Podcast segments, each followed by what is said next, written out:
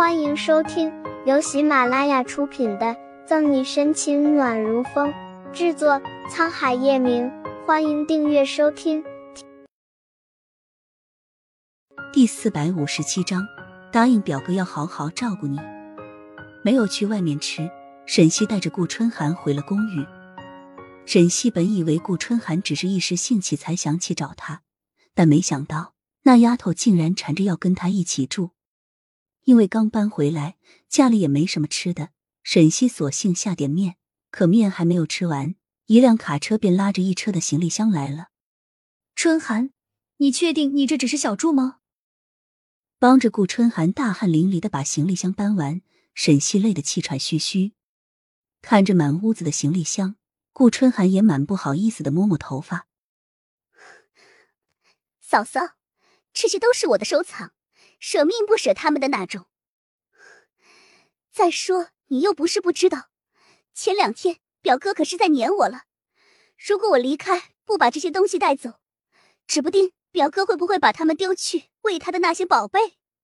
说到最后，顾春寒索性可怜兮兮的撅着嘴。对顾春寒头疼没办法，沈西揉揉太阳穴。那天你不还说不离开盛世庄园吗？态度还很坚决来着，怎么今天就变了？可可嫂嫂，我表哥你还不知道，他倒不讲道理。现在你走了，那他指不定会怎么生气。我留在那里岂不是炮灰？而且我可是答应表哥要好好照顾你的。顾春寒撇撇嘴，水灵灵的眼睛滴溜溜转。顾春寒才不会告诉沈西，他是怕他被人拐走。才过来帮叶晨玉看着的。行行行，那你想住多久便住多久吧。不过我可得提前告诉你，我这公寓小，可比不上盛世庄园那样好。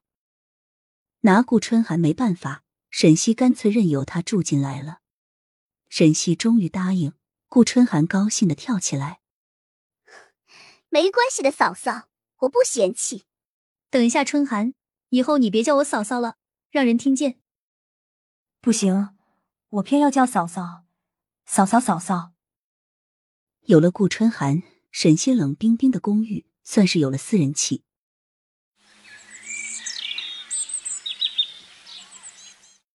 早晨天蒙蒙亮，沈西起床随便做了点吃的，见顾春寒还在睡觉，他便端着早餐轻轻来到顾春寒房间，轻轻推开门，顾春寒已经醒过来了，只是天生赖床，有些不想起。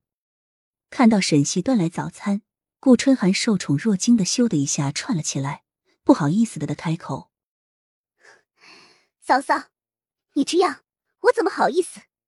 我可是答应表哥过来照顾你的，反而变成你照顾我了。表哥知道又该赶我回顾家了。”沈西听到顾春寒提起叶晨玉，脸色有些变化，很快笑了笑，看着顾春寒说道：“他看不到的，快吃吧，吃了起床了。”这么漂亮的姑娘，大白天不出去走走，赖在床上多浪费时光。听到顾春寒说来替叶晨玉照顾她，沈西心里苦涩，泛着酸楚。叶晨玉怎么可能让春寒过来照顾她呢？他对她一点都不在乎，怎么会考虑她？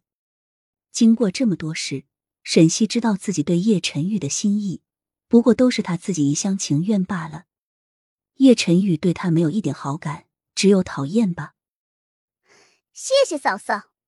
顾春寒边吃边开心的给沈西道谢。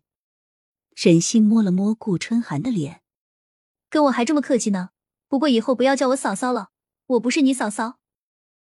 更何况我都搬出来了，以后要么叫我西姐，或者叫我名字也可以。沈西再次说这个问题，毕竟他和叶晨玉就没在一起过，一直都是自己单相思而已。顾春寒一直叫嫂嫂，他还是觉得挺别扭的。我不，昨天我就说过了，你就是我嫂嫂，只有你才能做我嫂嫂，其他女人我不会叫的。